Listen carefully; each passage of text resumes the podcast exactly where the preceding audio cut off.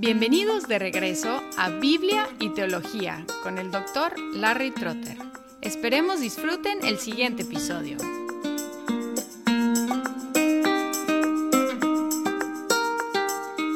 Siguiendo en el tema de la justificación, llegamos al contenido de la doctrina, o sea, qué es la justificación, y encontramos que tiene dos partes. Y las dos partes corresponden a los dos problemas de los seres humanos. Un problema que tenemos es que somos pecadores, y así culpables delante del Señor. Su ley es justa, requiere obediencia perfecta, nosotros hemos transgredido su ley y somos culpables, y Dios tiene que tratar con ese pecado justamente. Es un lado de nuestro problema. El otro lado es la falta de justicia, que es la otra cara de la moneda. Por un lado pecamos, por el otro lado nos falta la justicia que la ley exige. Y estos dos problemas, el pecado y la falta de justicia, son resueltos en la justificación porque la justificación tiene, por un lado, el perdón de los pecados y por el otro lado,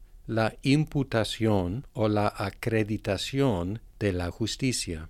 Primero el lado negativo, negativo en el sentido de restar o quitar algo, es lo que es el perdón, quita la culpa. Y aquí encontramos que hay una imputación pero la dirección de la imputación o la acreditación o la transferencia de es del pecador a Jesús. Nuestro pecado es transferido, imputado, regalado, si podemos decirlo así, a Jesús y él trata con ese pecado. En 1 de Pedro 2:24 dice, Él mismo llevó nuestros pecados en su cuerpo, indicando que nuestro pecado fue transferido a Él. Y como fue transferido a Él y Él saldó esa cuenta, Dios puede no tomar en cuenta contra nosotros nuestro pecado. Es la esencia del perdón, el no tomar en cuenta el pecado. Por ejemplo, en 2 de Corintios 5:19 Dice, es decir, que Dios estaba en Cristo reconciliando al mundo con él mismo, no tomando en cuenta a los hombres sus transgresiones.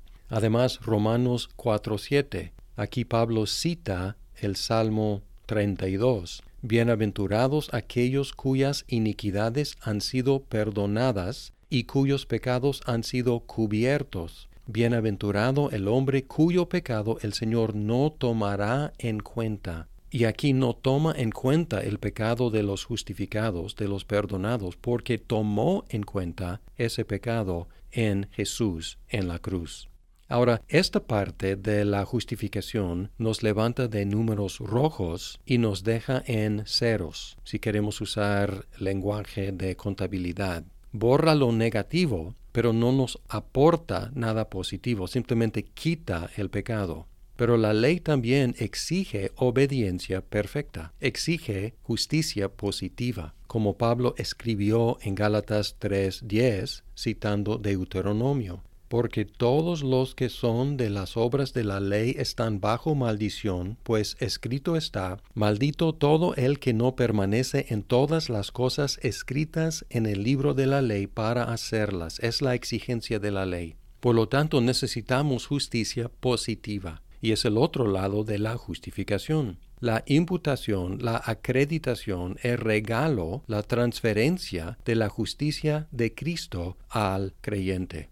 Otra vez en Romanos 4, el versículo 6 dice, como también David habla de la bendición que viene sobre el hombre a quien Dios atribuye justicia aparte de las obras. En Filipenses 3:9, Pablo escribió, y ser hallado en él, no teniendo mi propia justicia derivada de la ley, sino la que es por la fe en Cristo, la justicia que procede de Dios, sobre la base de la fe. Así que esta justicia ya no es producto nuestro que presentamos a Dios, sino regalo de Dios que nos da a nosotros. Y en Romanos 5, 18 y 19 encontramos la fuente de esa justicia, de quién es esa justicia que nos es transferida, imputada. Dice, así pues, tal como por una transgresión resultó la condenación de todos los hombres, así también por un acto de justicia resultó la justificación de vida para todos los hombres porque así como por la desobediencia de un hombre los muchos fueron constituidos pecadores, así también por la obediencia de uno los muchos serán constituidos justos, refiriéndose a los dos representantes de la humanidad. Adán y Cristo como el segundo Adán. El pecado de Adán fue atribuido a nosotros y nos constituyó pecadores. Así también la justicia de Cristo es atribuida a los creyentes y nos constituye justos delante de Dios. Ahora hay una pregunta muy interesante acerca de la justicia de la justificación. ¿Es justo que Dios perdone a los pecadores? ¿Es justo que Dios atribuya justicia a los impíos? ¿Es justo que Dios declare justos a los impíos, a los que no son justos en sí? porque en el episodio anterior encontramos que es una abominación justificar al impío, pero en la justificación Dios justifica al impío. Entonces, ¿cómo puede hacerlo Dios sin cometer una abominación? ¿Cómo puede Dios justificar a los pecadores justamente? Primero pensando en el perdón y encontramos que el perdón es un acto justo porque Cristo ya pagó la pena por los pecados. Y en 1 de Juan 1.9 el apóstol escribió, si confesamos nuestros pecados, Él es fiel y justo para perdonarnos los pecados y para limpiarnos de toda maldad. No escribió, Él es fiel y misericordioso, aunque es cierto, ni escribió, Él es fiel y amoroso, aunque es cierto. Él escribió, Él es fiel y justo para perdonarnos los pecados. ¿Por qué justo? Porque Cristo ya saldó la cuenta, Cristo ya pagó por los pecados. Y de hecho sería injusto no perdonar los pecados ya expiados sería injusto no perdonar los pecados por los cuales Cristo murió. Así que el perdón es justo. ¿Qué de la declaración de justicia? También es una declaración justa porque la imputación de la justicia de Cristo al creyente lo constituye justo delante de Dios, como acabamos de leer en Romanos 5, 18 y 19. Por la justicia de uno fuimos constituidos justos. Como el creyente recibe la justicia perfecta de Cristo, no es una mentira si Dios lo declara en posesión de una justicia perfecta. De hecho, sería una mentira no declararlo legalmente justo, si reúne el requisito necesario de estar en posesión de una justicia perfecta. Teniendo la justicia perfecta de Cristo, el requisito de la ley está satisfecho. Y por lo tanto es justo que Dios nos declare justos a los que creemos en Cristo. Por lo tanto, el Evangelio es una revelación no sólo del amor de Dios, sino también de su justicia, algo que Pablo enfatiza mucho en Romanos, Romanos 1.17, porque en el Evangelio la justicia de Dios se revela por fe y para fe, como está escrito, mas el justo por la fe vivirá. ¿Qué se revela en el Evangelio, según Pablo? La justicia de Dios.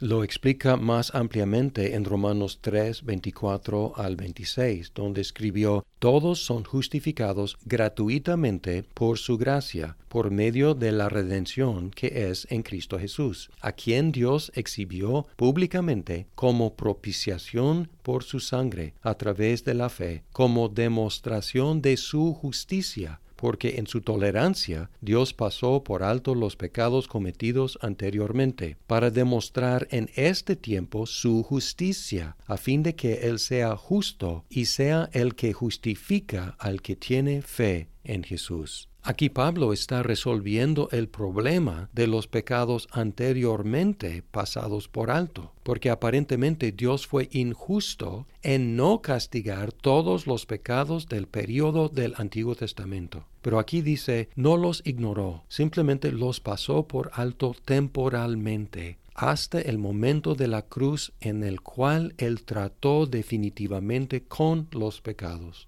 Y ahora tratando con los pecados y ahora regalando la justicia de Cristo a los creyentes, Dios está demostrando su justicia, que Él mantiene la exactitud de la ley al pie de la letra. Cada pecado ha sido o será castigado, y cada persona justificada delante de Dios tendrá una justicia perfecta, la que es de Cristo y que se recibe por medio de la fe.